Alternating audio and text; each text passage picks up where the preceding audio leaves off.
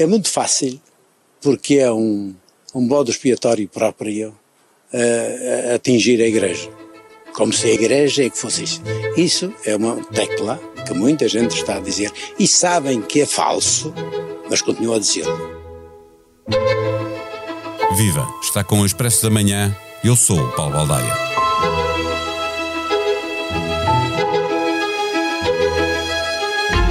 A cada pedra que se levanta aparece uma história envolvendo o clero português em casos de alegada pedofilia e abuso sexual de menores e o encobrimento destes casos pelas mais altas figuras da Igreja.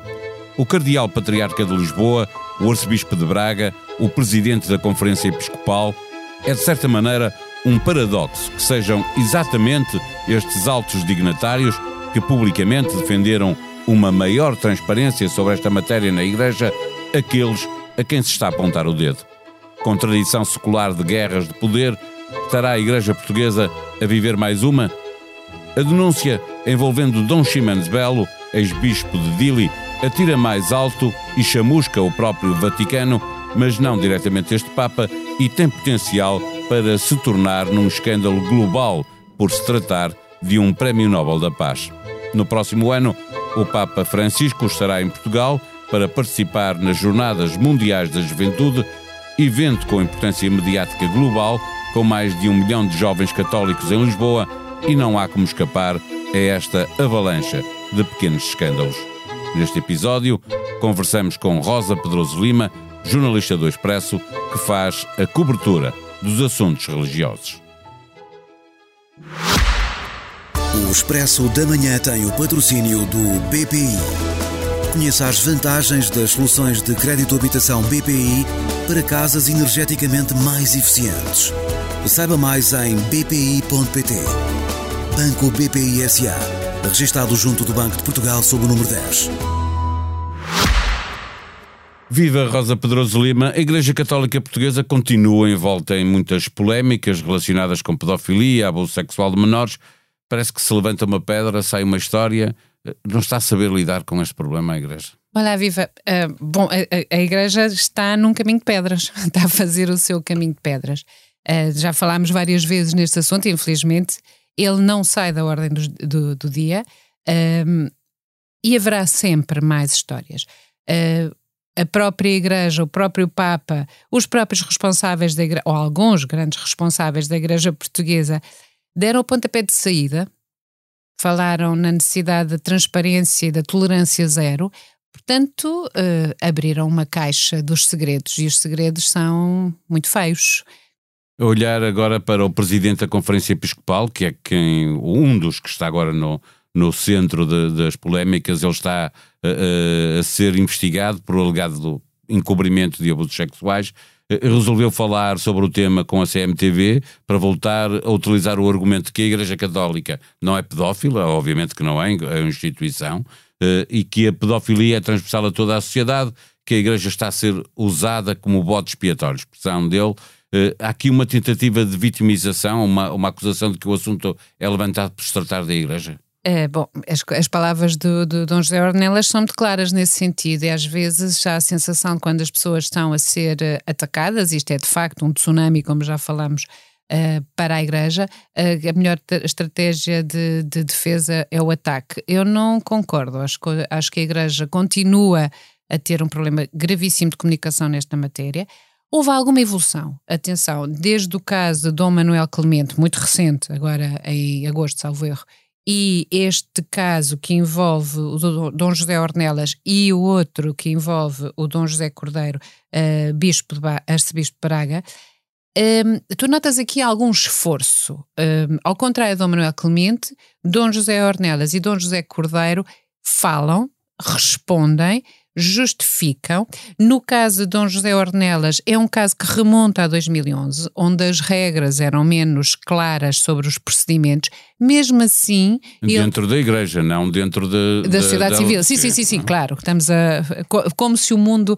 A igreja como foi. Dois mundos, Exatamente. não? A igreja. regras e a igreja, de facto, viveu num mundo à parte até sobre os assuntos dos abusos sexuais até 2019. E, portanto, este é anterior a isso. Dom José Ornelas era provincial dos Dionianos e, portanto, havia um caso, eh, uma denúncia em Moçambique relativa a um sacerdote italiano e ele, apesar de tudo, agiu. E explicou agora que agiu, fez uma investigação interna, eh, foi comunicada às autoridades italianas e moçambicanas. Quer dizer, não é um caso em que o abusador ou, ou, ou, a denúncia cai. Não foi varrer para debaixo, debaixo do, tapete. do, tapete. Tentaram resolver por eles próprios a situação uh, uh, quando, no, no claro. fundo, poderiam eu, ter comunicado mas, às autoridades. Mas hum. esse bem, bem justificar agora a comunicação social portuguesa, mal passar ao contra-ataque. Como quer dizer, o problema de haver abusos, abusos de toda a ordem na sociedade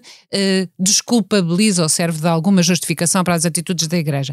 E em relação. Torna normal, não é? Acontece em todo lado. Exato. Agora, Dom José Cordeiro, de Braga, fez uma coisa interessante que é, uh, apesar de ser uma queixa já de 2019, uh, eh, ele não era arcebispo de Braga, uh, atuou Uh, uh, investigou, afastou o sacerdote acusado de abusar de, de, de pessoas uh, no confessionário, fazer perguntas bastante absurdas, um, mas não participou às autoridades judiciais.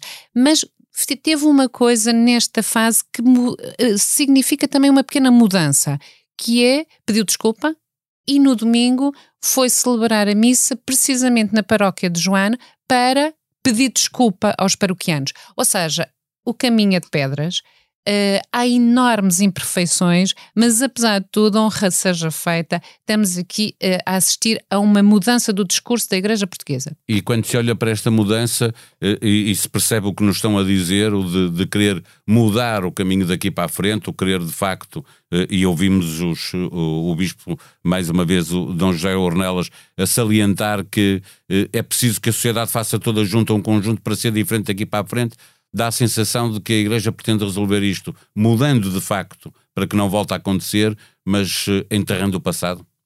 Este é um passado que não pode ser enterrado sem ser resolvido. Uh, e estes três uh, grandes altos dignatários da Igreja Portuguesa, Dom Manuel Clemente, Dom José Cordeiro e Dom José Ornelas, foram eles próprios os primeiros a reclamar essa obrigação de transparência e de tolerância zero da Igreja Portuguesa. Curiosamente, são eles os principais visados. Eu estou a relatar factos e, portanto, eles têm um compromisso com, de assumir o passado e de o resolver. Como é que se faz a reparação destas vítimas? Não sei. A Comissão Independente espero que aconselhe bem a Igreja Portuguesa, tanto mais que as vítimas são o principal motivo de preocupação, não é a Igreja, não é cada um dos bispos, por mais lesados que eles possam sentir, são as vítimas, e o dever de reparar o mal que lhes foi feito se calhar vamos ter de encontrar, uh, encontrar maneiras, porque se calhar a via judicial não resolve, porque há muitos dos crimes que são prescritos, é? outros são difíceis de provar, mas a Igreja deve. Assumir a culpa e pedir desculpa. Pelo é um menos pedir desculpa já é um bom princípio. E, olhando para o Papa Francisco, que estará em Portugal no próximo ano para as Jornadas Mundiais da Juventude, uh, um grande acontecimento mediático a nível global, uh, tem mostrado estar muito atento ao que se passa na Igreja Portuguesa. Eh, eh, mas, até nas reuniões que vai tendo com as altas figuras do, do clero uh, português, o que parece é que não tem acrescentado grande coisa, pelo menos aquilo que nós saibamos publicamente, tirando aquilo que disse, mais uma vez, o bispo Dom José Ornelas sobre o que lhe foi dito pelo Papa Francisco. Uh, Pergunto se, olhando até para, para o caso de Dom Ximenes Belo, se estas decisões para resolver este assunto a seu contento, se a Igreja está apenas à procura de, volto a insistir, a, a enterrar o passado e a querer olhar para a frente e levar-nos a todos para um caminho diferente. Pois o Papa uh, não está uh, em relação à Igreja Portuguesa a mostrar grande prioridade. Uh, neste momento continuam três dioceses sem bispo e isso é uma responsabilidade direta do Papa e, e acho que estávamos na altura de ter o bispo de Bragança, de Angra e de Setúbal.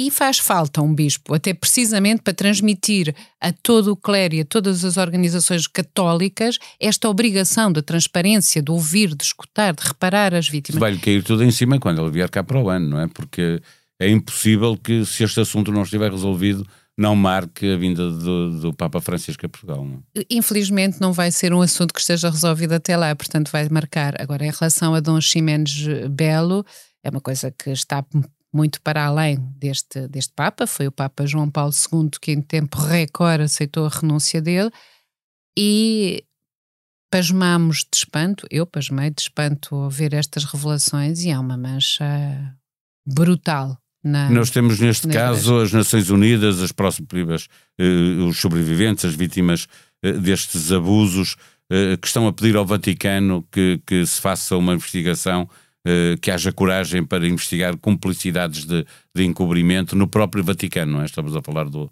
do Papa João Paulo II e obviamente que houve muita gente que uh, tem alguma coisa a ver, por isso é que deve ser investigado. Sim, é? uh, aliás, como, como relata esta, né, né, o Expresso nesta sua última edição, as autoridades de, de, Timor nunca investigaram e, portanto, quando há um silêncio da sociedade civil, eu acho que por maioria de razões, olha, lá está um caso em que o Vaticano pode mostrar e o Papa Francisco pode mostrar que está mesmo empenhado. Mas por não haver uh, esse levantamento da sociedade civil, significa que isto nunca será um caso com, com a dimensão do, do caso que foi com o Cardeal de Boston e o escândalo sexual uh, na América. Lá está, é um bom exemplo. O, o, o caso de Boston foi, surgiu da comunicação social, foi uma, uma denúncia, uma grande investigação um, jornalística. Em Timor, se calhar até pela dimensão do território, pela falta de mas maturidade é um democrática. Paz, não é? Há aqui é, uma mas, mediática muito grande. Mas não é? é por acaso, foi um, um jornal holandês que eh, denunciou o caso. Uh, às vezes, precisamente por serem países muito pequenos, comunidades muito fechadas, uh, tem de ser de fora. E aí eu acho que o papel do Vaticano e o, papel do Papa Francisco seria exemplar em Timor.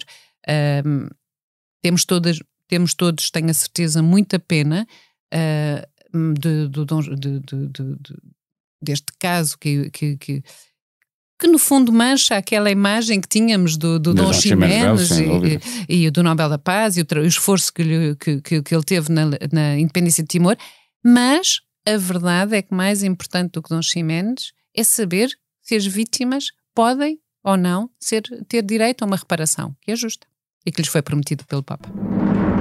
Aumentos da função pública, o que já se sabe e o que ainda falta saber, com aumentos previstos entre 2% e 8%, a par de uma revisão da tabela remuneratória para as carreiras gerais, as novidades são muitas e nem sempre fáceis de avaliar. O Expresso descodifica o que está em causa.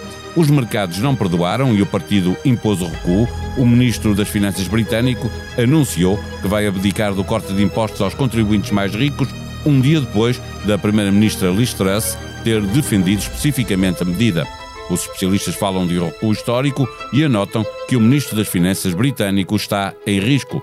Na oposição, há quem peça a sua demissão.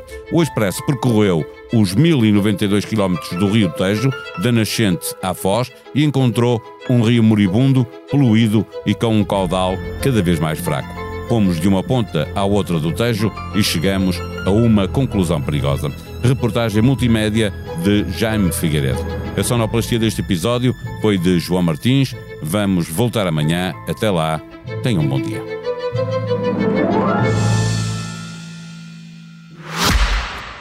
O Expresso da Manhã tem o patrocínio do BPI.